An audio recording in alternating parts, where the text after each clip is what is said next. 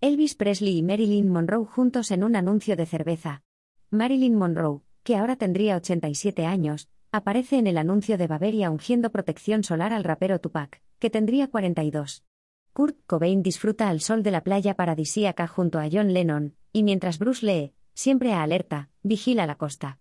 De pronto, el karateca pulsa la alarma y todos se esconden ante la inminente llegada de un barco. Al final del spot nos encontramos con las estrellas de la música y del cine disfrutando de una cerveza fría en el chiringuito. En el vídeo se puede leer, todos sabemos las teorías sobre la muerte de algunas estrellas, pero, ¿cuál es su verdadera historia? Este comercial de Bavaria Radler te lo explica. Estrellas en torno a las cuales se tejieron miles de historietas fantasiosas, ahora protagonizan en un tono irónico el comercial que ha dejado a más de uno boquiabierto.